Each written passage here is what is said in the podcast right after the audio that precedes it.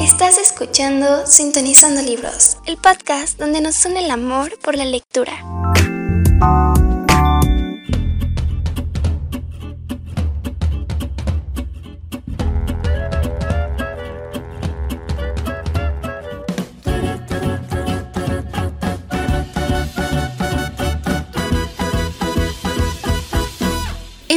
Educativa sabemos que conversación es educación. Te presentamos a continuación la entrevista del día. Te llevaste mi tristeza con colores, dibujaste la nobleza de la mano. A tu lado creció nuestra ilusión. Bienvenidos a este episodio con el cual vamos a comenzar una serie titulada Sintonizando Libros. Sintonizando Libros será nuestro espacio en el que entraremos al mundo de las letras. Comentaremos cada uno de los libros que ustedes vayan sugiriendo y conoceremos quién está detrás de estos libros.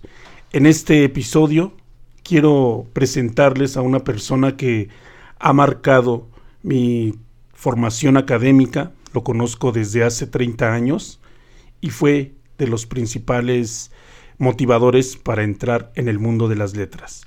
Quiero darle la bienvenida a mi maestro en la secundaria, a mi compañero ahora en la lucha en las aulas y también escritor al maestro Ariel. Bienvenido maestro. Es un placer saludarte, Rafa, y saludar a las personas que van a estar escuchando Voz Educativa. Y esta nueva serie, este nuevo enfoque de Sintonizando Libros, es continuar la aventura de la atención a lo socioemocional. Porque un aspecto que vamos a tratar hoy es que ese viaje por los libros es una de las aventuras emocionales más grandes que hay en la vida.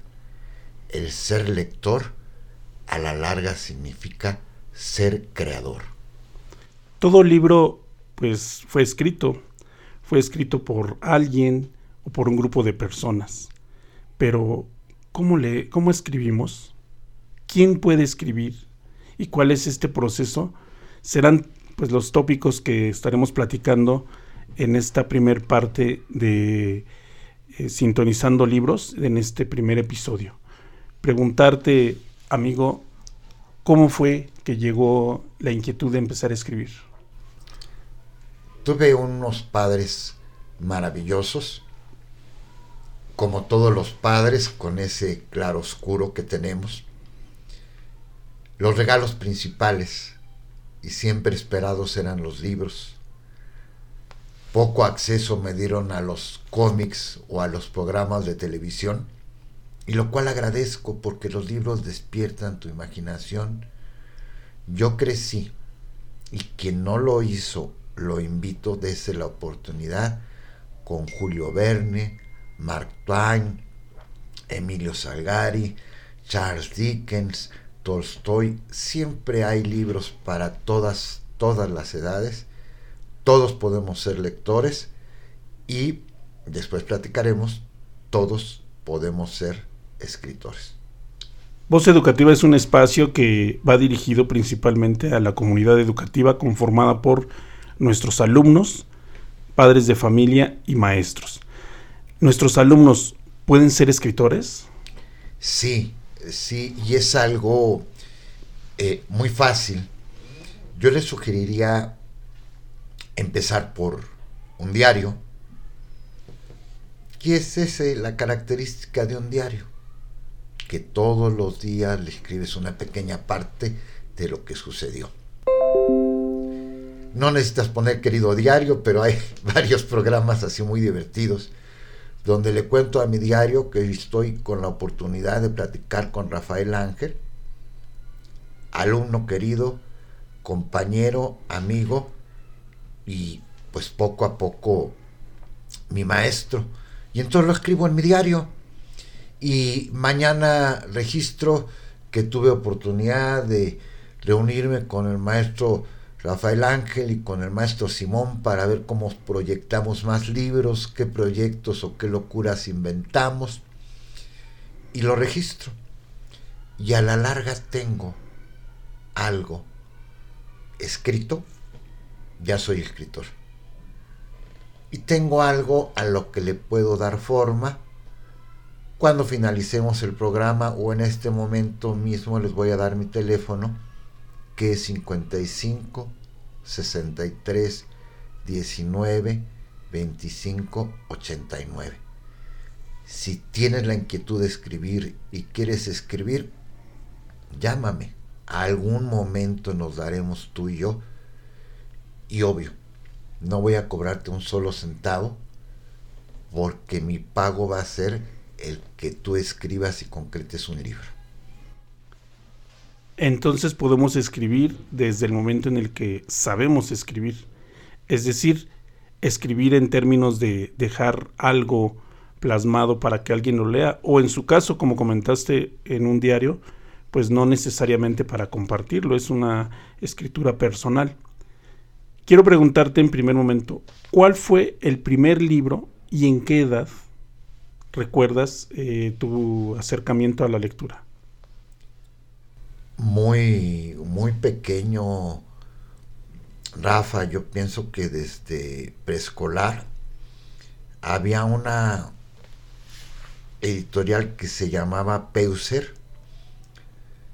Hace mucho que no la veo, eran unos libros este, azules y la colección se llamaba Cuentos de Escarcha y Ensueño. Ya había ahí cuentos de Andersen, de Dickens, de Selma Lagerlof. Estos eh, probablemente fueron los, los primeros encuentros con los libros. Fascinantes. Entonces podemos eh, empezar a ir eh, haciendo pues nuestro catálogo ¿no? de, de libros una de las cosas que yo hacía, por ejemplo, cuando, cuando era lector asiduo en mi época estudiante, porque desafortunadamente, pues la inercia de la vida, las actividades, pues a lo mejor lo alejan a uno un poquito de los libros, ¿no? Pero termina uno siempre regresando a, a la lectura. Eh, en este catálogo que te mencionaba, yo no tengo libros, porque soy de las personas que los, los comparte. Leo un libro y lo comparto. Tan es así que incluso mi proyecto de tesis cuando estudié en la escuela normal, ni siquiera lo tengo. Yo veía a mis compañeros, este, ah, estás dando formación cívica y ética. Mira, yo hice, eh, mi tesis está basada en esto, en estrategias de enseñanza de educación eh, cívica, moral, valores. Y tan lo estuve prestando que no sé ni dónde quedó mi tesis. En tu casa, los pocos libros que tengo han sido porque a lo mejor son ya libros personales que no comparto. Y uno de esos libros, te lo quiero comentar en este momento, es La visión de los vencidos. Fue un libro que yo recuerdo en secundaria cuando iba en tercer grado. Nos lo presentaste, nos lo platicaste. Y ese libro, podré prestarlo, se lo quedan, no me lo regresan, lo vuelvo a comprar, porque lo considero, vamos, eh, central en mi gusto y en mi amor por, por la lectura es un libro en el cual, cuando nos lo presentaste, pues era, como lo dice su título, la otra visión. Porque en la secundaria, en el libro de texto, nos hablaban de la historia desde un punto de vista, pero nos decías, pero vamos a ver cómo se vivió del otro lado. Y ese fue un libro que, que sigo atesorando. En este, en este tema quiero comentarte o preguntarte, para quienes se van acercando a la lectura, ¿existe un manual, o vamos una recomendación de, ¿sabes qué? Entrale a los libros por este lado, porque bueno, si nos vamos a las escuelas, El Principito y libros de esa, con esas características que son los que nos, nos llaman para empezar a leer, pero existe desde tu punto de vista, la experiencia de todos los años que tienes, libros así que pudieras recomendar o sería a la libertad de cada quien? Miren, es completamente a la libertad, pero es un gusto que vas cultivando en la manera que más conoces. Eh, les platicaba, por ejemplo, en mi familia, tuvimos épocas de un poco mayor bonanza y el acceso a libros de, editoriales, de editoriales buenas, inclusive como Aguilar. pero también nos íbamos atrás de, del Metro de Bellas Artes, en la calle de Hidalgo, a los libros de, este, de, uso, de, del tiradito que le decimos, o sea, las librerías de usado de antiguo, o al mercado de la colonia Doctores, y encontrabas libros tirados entre los fierros, y encontrabas libros muy buenos. Y decía que es al gusto porque puedes ver desde aventuras que ocurrieron en la Edad Media o en el Renacimiento, hasta aventuras como las crónicas marcianas de Ray Bradbury, o encontrarte libros este, raros que te hablen, por ejemplo, sobre el Doctor Who, o libros que te hablen sobre la vida de, de algún de algún personaje, por ejemplo, la historia de Silicon Valley y, el desarrollo de las computadoras en gusto se rompen géneros y es algo que, yo disfruto como lector y como escritor. Eh, en este libro por el cual me invitaste, escuchando mis recuerdos, si tú lo ojeas, vas a encontrar que hay, le llaman epístolas, llamémosles carta, una carta a mi hijo, vas a encontrar poemas que tienen que ver, por ejemplo, con el derecho de aquellos que les negamos la voz y que los maestros debemos luchar por esa voz, o sea, tienen que ver con la inclusión, pero también vas a encontrar relatos, vas a, encontrar este, cuentos, eh, y vas a encontrar cuentos para niños, este, rimas un poco este, infantiles, pero divertidas. Y genero, mm, uso varios géneros literarios, porque así es como me gusta leer. Y me apasiona leer de historia y me apasiona leer de ciencia. Y pues te vas identificando. Y hay libros como dices tú que representan una parte de tu época yo invito a tu auditorio a practicar esa, esa práctica que es tuya, pero que me identifico con ella porque la practico. En 1982-83 aproximadamente, escribí un libro de apuntes de tecnología educativa. No tengo idea dónde esté. Se prestó tantas y tantas veces, pero así ocurrió con un libro sobre la escuela rural y ese libro que me lo prestó la maestra Soledad López Manzano, ese libro lo presté yo a una maestra en Oaxaca y ella la prestó a otra maestra en Veracruz y ha ido pasando de, de mano en mano entre varios maestros de escuelas rurales y es algo muy bonito. Deberíamos escribir de repente la historia de esos libros, por cuántas manos han pasado. Es una aventura, disfrútela. Y los libros, como tú lo comentaste, son para eso, para compartirse. Porque cuando tú compartes un libro, estás compartiendo algo de ti, algo que te gustó, algo que te motivó. Antes de pasar al siguiente tema, quería recordar una anécdota por ejemplo, al gran este, Eduardo del Río Ríos.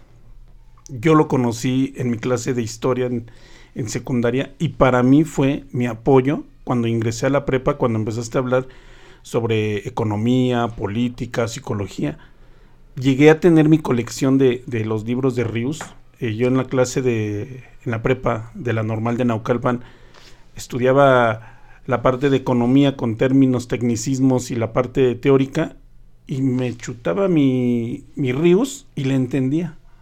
Y le entendía. Y a mí me apoyó tanto que igual fue una de las series que estuve también regalando mucho. Si tú me preguntas ahorita cuántos libros de Rius tienes, ni uno. Entonces ahí, ahí lo fuimos compartiendo. Eh, bueno, eh, vamos a terminar con este tema de la parte de la lectura. Entonces, pues como sabemos, la lectura se debe de continuar el fomento de la lectura se debe de fomentar en nuestras escuelas desde preescolar hasta, pues vamos, para toda la vida. Y la lectura no es exclusivamente eh, direccionada al ámbito educativo. También en nuestra vida cotidiana deberíamos de, retomarlo. Ahora quiero platicar contigo la otra faceta tan importante que es de ser escritor. En un inicio, eh, antes de, en voz en off, vamos, antes de empezar a grabar, yo preguntaba, ¿quiénes pueden ser escritores? ¿Quién puede escribir? Porque es algo exclusivamente de intelectuales, de especialistas, nos diste un adelanto con, bueno, podemos empezar con nuestras eh, memorias, nuestros diarios. Por ejemplo, en, la secundaria trabajamos lo que es el diario emocional. De hecho, aquí en Voz Educativa, eh, si lo buscan en las diferentes plataformas en Spotify, hay por ahí una cápsula donde se habla de diario emocional. Los alumnos compartieron su diario emocional y es algo que, bueno, pues pudiera ser en la entrada. Pero vamos a imaginar, ya está un alumno, que quiere comenzar a escribir, ¿cómo le recomendarías este proceso? Algunos de tus alumnos ya son escritores y yo quiero que, y sé que lo haces, que valores todo lo que has hecho en el programa de voz educativa.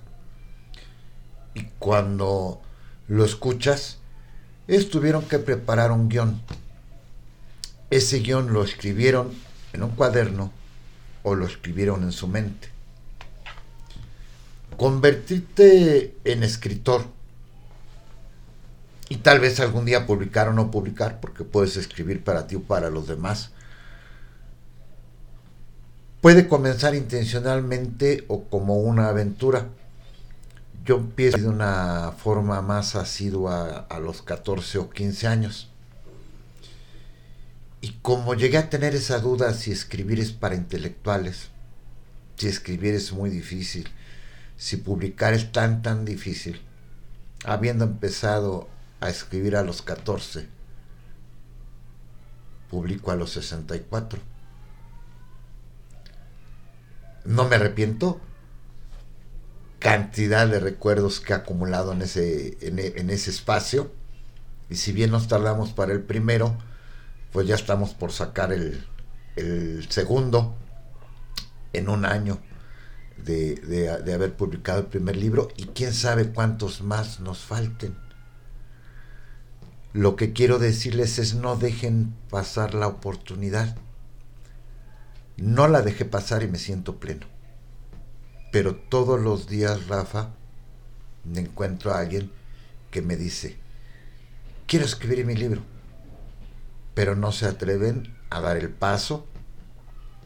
Hay una amiga, Patricia Lechuga, que espero que en este año este, podamos publicar su, libro, porque se atrevió y, y dio el paso, antes nada más miraba. Creo que tiene que ver con esto, muchachos. Ustedes quieren ver, ver o quieren ser protagonistas quieren estar abajo del andén o quieren subirse al tren. Esto es algo muy importante, o sea, ¿qué es lo que quieren ustedes de su vida? Nadie los obliga a leer, nadie los obliga a escribir. Pero tú qué prefieres, Rafa, ver el helado o disfrutar? Disfrutarlo. Con estas palabras que acabas de decir, trato de hacer una analogía, entonces la escritura no es una acción, una actividad, la escritura es un lugar al que podemos ir, es un lugar que siempre vamos a tener disponible para nosotros. Hace rato mencionaba que a lo mejor en este momento pues estoy un poco alejado de la lectura, pero es algo que está ahí esperándonos y siempre podemos regresar. La escritura como tal o el ser escritor no lo debemos de entender como una actividad entonces destinada nada más para cierto tipo de personas. La escritura es un lugar al que podemos ir todos en el momento en el que queramos. Como tú lo comentas, pasó cierta cantidad de tiempo, tiempo importante en el que recopilaste enseñanzas, aprendizajes, memorias para la vida que te ayudaron a enriquecer. Pues ahora eh, esta parte de, de tu faceta que es el ser escritor, incluso da el título a tu libro. Tuvieron que pasar esas décadas para que eso quedara plasmado. Pero como dice el maestro Ariel, la escritura puede ser desde cualquier momento y en cualquier lugar de la vida. Puedes comenzar a hablar sobre un tema, probablemente en ese momento deseas darle una pausa y retomarlo, porque como lo dije, no es nada más una actividad, es un lugar al que podemos recurrir cuantas veces sea necesario. Partiendo de esta parte de, de la escritura, cuando uno escribe, se debe sentir frustrado si no se publicó o puede uno continuar y seguir escribiendo. ¿Cuál es el sentir de un escritor en este, en este tema? Tiene que ver con el proceso del arte, de la creación y la recreación. Acuérdense que en el ciclo artístico hay varios procesos. Hablemos de dos principales, la creación y la recreación. Yo creo para mí, con la intención de dejar un legado para todos ustedes. El cómo lo recreen y lo reciban ustedes depende de ustedes. El cómo lo cree depende de mí. Eh, voy a poner un ejemplo. Me pidieron por el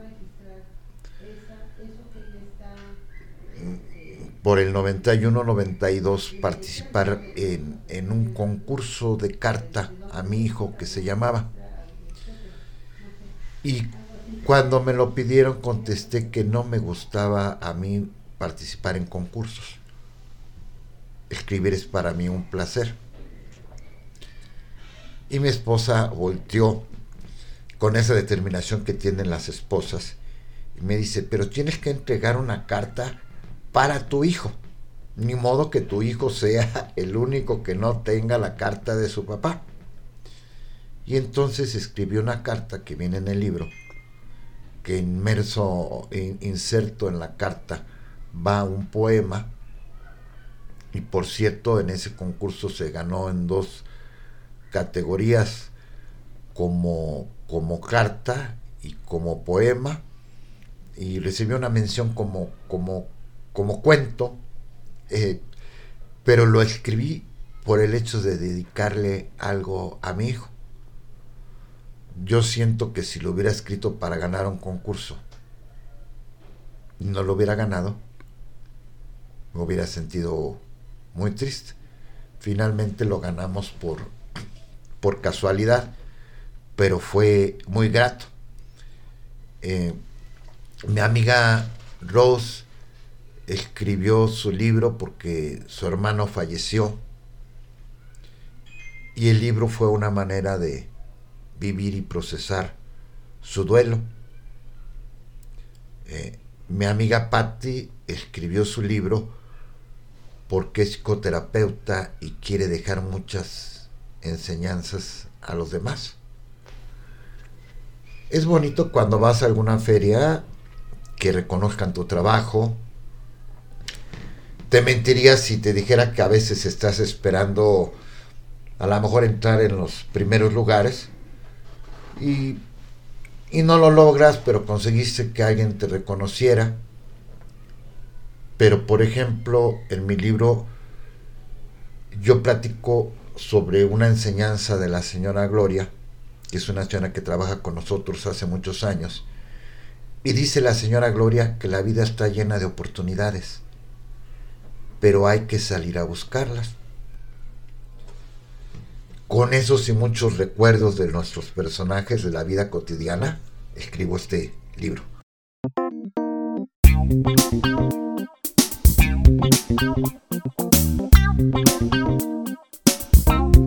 Cuentos, fábulas, leyendas, relatos, mitos, novelas, libros. Y lecturas. Todo cabe en un podcast sabiéndolo acomodar.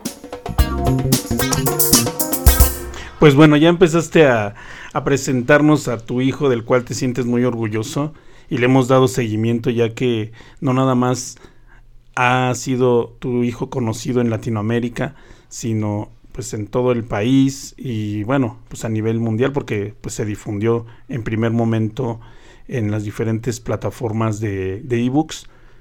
Hablemos entonces de tu hijo y me estoy refiriendo a escuchando mis recuerdos. Escuchando mis recuerdos es tu primer hijo, del cual pues todos nos sentimos orgullosos porque quienes te conocemos sabemos que formamos parte de eso, de esos recuerdos que te han motivado a escribir escuchando mis recuerdos. Vamos a platicar sobre escuchando mis recuerdos, pero no en una entrevista formal ni mucho menos. Vamos a conocer escuchando mis recuerdos desde pues cómo nace, como un hijo, claro está, cómo creció, y ahorita, eh, ¿cómo te ha llevado escuchando mis recuerdos a diferentes escenarios, a diferentes lugares? Y cuando digo lugares me refiero sí a los lugares físicos, ¿verdad? Pero también quiero que nos platiques sobre a esos lugares de la vida, a esos lugares emocionales a los cuales pues te ha ido llevando escuchando mis recuerdos. Fue un proceso muy bonito. Eh, iniciado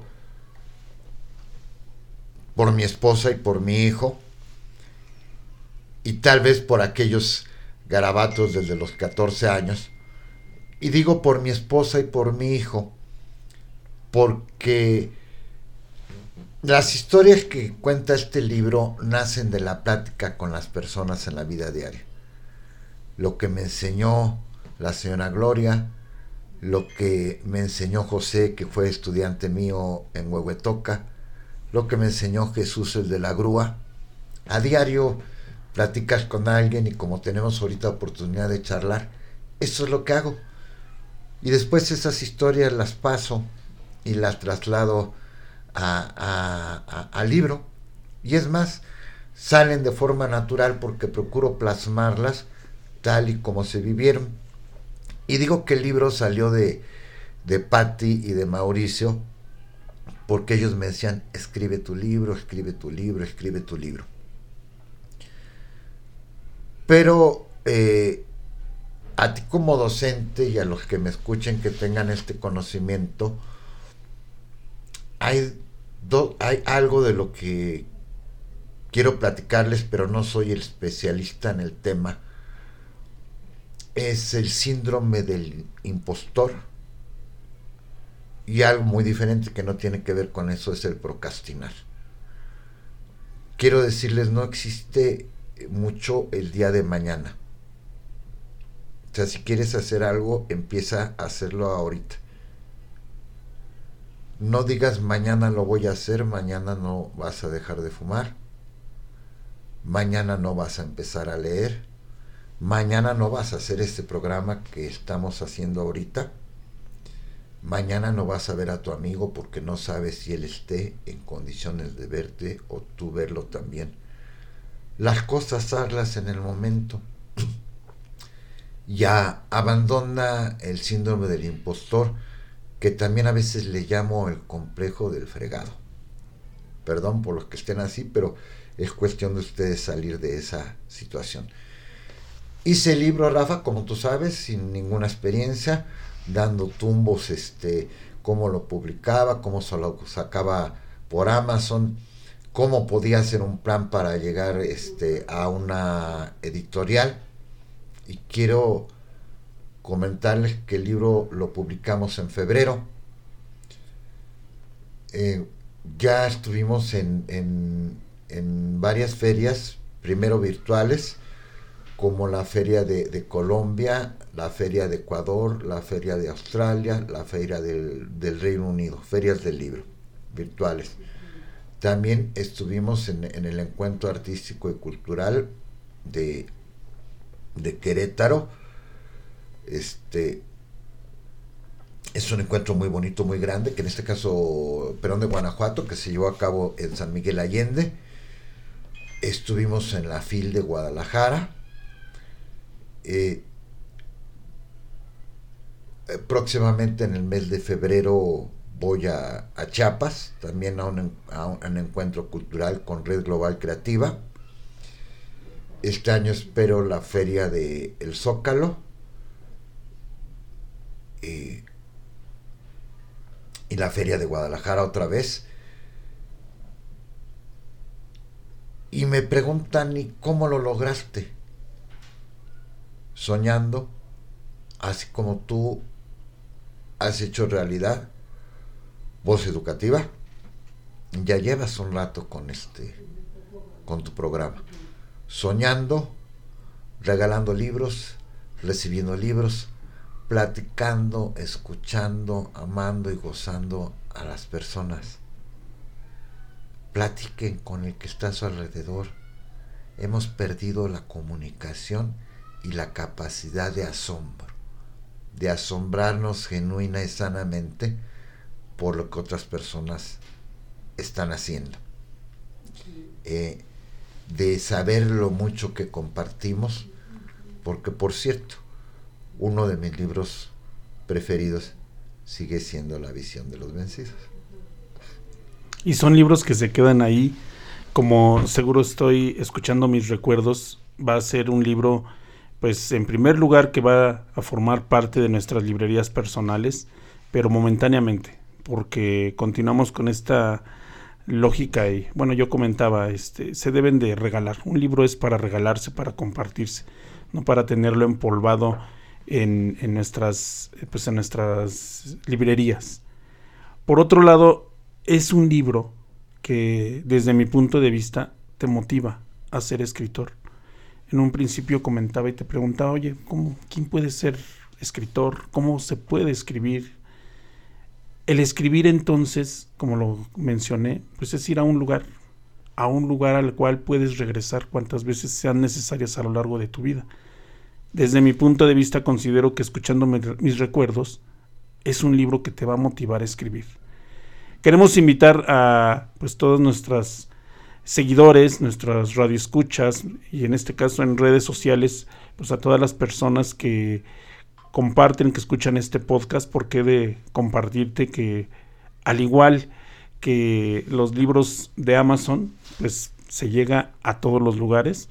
A mí me sorprende ver los lugares en los cuales me reporta Spotify, se escucha voz educativa.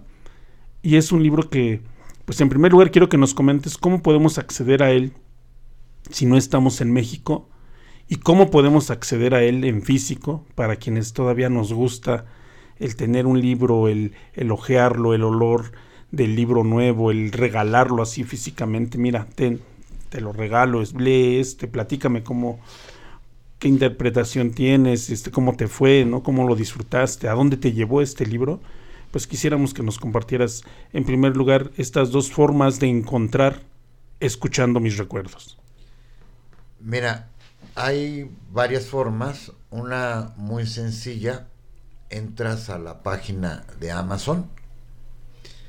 En la página de Amazon tecleas escuchando mis recuerdos o mi nombre, Ariel Mauricio García Oliva. Y ahí va a aparecer el libro, escuchando mis recuerdos, con una portada, la portada de de, un sombrero de mago, de una, de una mariposa, este, y ahí este, lo, puedes, lo puedes adquirir dando un clic.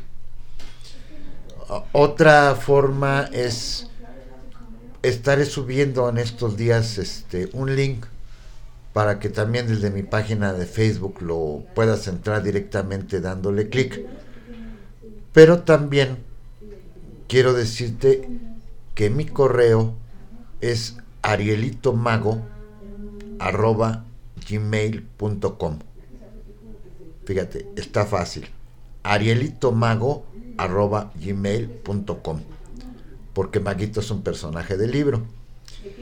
Mi teléfono es 55 63 19 25 89 o me puedes localizar en Facebook o en Instagram como Ariel Mauricio García Oliva. Y si tú te comunicas conmigo, pues seguramente que yo te contestaré y encontraremos la forma de hacértelo llegar. No, y lo mejor de todo, hasta puede salir dedicado, ¿no? Este yo creo que es uno de los placeres que, que, que me decías que disfruto más de la escritura, el dedicar los libros también se venden por Amazon, esperamos pronto están en algunos puntos de, venta como, como Sambos, como el sótano, pero siempre el poderle dedicar el, libro a alguien es una gran satisfacción. Y cada dedicatoria pues es una nueva una nueva aventura como lo vas a ver en unos momentos cuando este cuando te lleves tu libro. Y a propósito quiero este comentarte en Estados Unidos tiene una costumbre que podríamos promover a través de voz educativa abren un buzón en, en una vialidad o sea ponen una caja grande o algo nada más para que se resguarden y la gente pasa y deja un libro. Ahí deposita su libro. Y este la persona que, que va pasando el transeúnte lo puede lo puede tomar ese libro, pero lleva otro. Y entonces unos llevan y unos ponen, y es como, como una biblioteca circulante. Mm, este, en Boston yo tomé un, libro por unos días y, dejé dos y, luego este pues disfruté ese libro y este y ya lo dejé ya no me quise traer otro porque nada más estuve unos días este en Boston y a propósito de pequeño eh, en nuestra escuela de San Lorenzo Totolinga, ¿alguna vez pensamos que podíamos estar en Boston? Pues yo creo que difícilmente, Rafa. En la vida todo puedes lograrlo, poco a poco.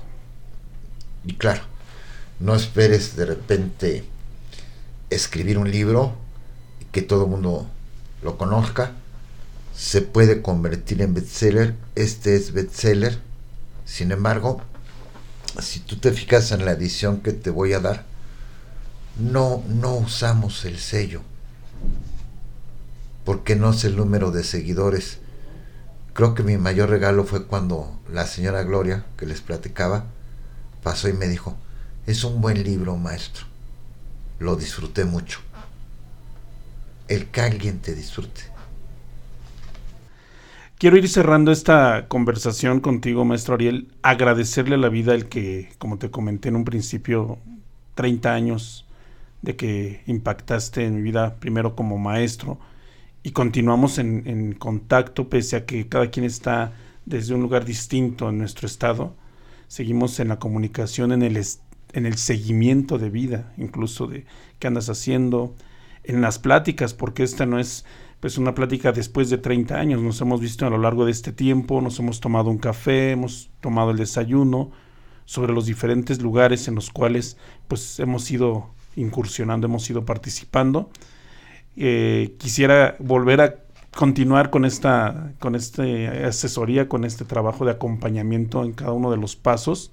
Y estamos esperando ya con ansias el siguiente libro, que seguro estoy tendrá pues el éxito que ha tenido escuchando mis recuerdos en la parte en la parte editorial y en la parte pues bueno de la distribución que tiene para con la gente. Aquí en nuestras redes sociales también colocaremos los datos que compartiste eh, hace unos instantes para que la gente tenga el acercamiento, pero más que eso, lo que comentábamos, el quedarnos y llevarnos la tarea de escuchando mis recuerdos que él, que es el que todos escribamos el que todos saquemos nuestro escritor que llevamos dentro, ¿no? Decía en una película de Tintán, ¿no? De, poeta, músico y loco, todos tenemos un poco, yo le sumaría de escritor también, ¿sí? Porque ¿quién no ha cantado en la regadera? ¿Quién no ha escrito algo poético? ¿Quién no ha, pues, bailado, ¿verdad? En la cocina cuando estás cocinando nadie te ve, bailas y no eres un bailarín y estás bailando. Pues lo mismo en la cuestión de la escritura. Escribamos, seamos escritores. En algún momento irás nuevamente a ese lugar de, ser escritor y lo podrás compartir hacia los demás. La vida siempre nos va a presentar esa, esa opción y esa oportunidad de compartir, de escribir. He yo visto algunos compañeros maestros, ahora hablo de mis compañeros maestros, que han escrito buenos textos en redes sociales, por ejemplo, Esa es una forma en la cual comienzas a ser escritor en los blogs. Eh, hay revistas incluso donde los maestros escriben. Quiero comentarte aquí una anécdota. Cuando mi maestra Marta de la Normal de Naucalpan visita mi escuela y lleva a sus alumnos a que hagan sus prácticas, conoció el proyecto de voz educativa y me dijo, escribe. ¿Por qué no haces un libro de el proceso de la creación de voz educativa, de cómo ha impactado en tus alumnos y de lo que has hecho en tu comunidad, en tu entorno, con, tu, con tu proyecto.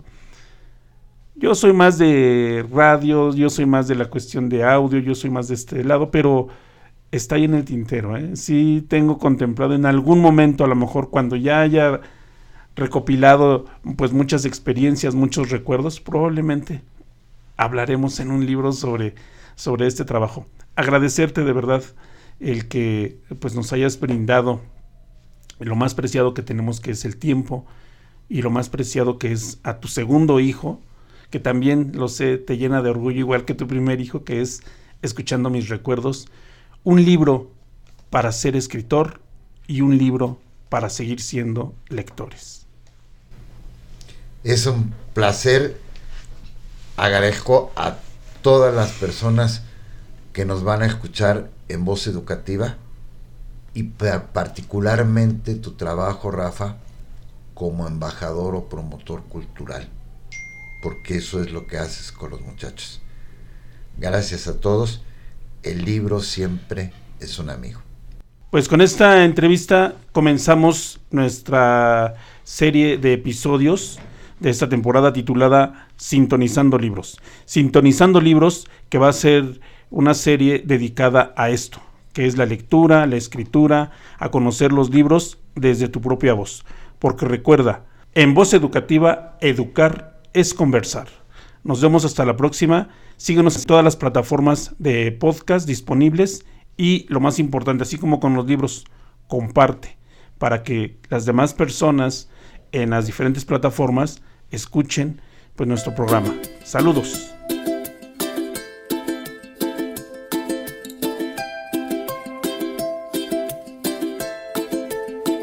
Agradecemos tu compañía en este episodio. Voz Educativa es un podcast de educación, donde sabemos que educar es conversar. Te invitamos a que escuches los episodios disponibles en esta plataforma. Recuerda que es un espacio para compartir la palabra, un lugar de encuentro. Gracias y hasta la próxima de la serie.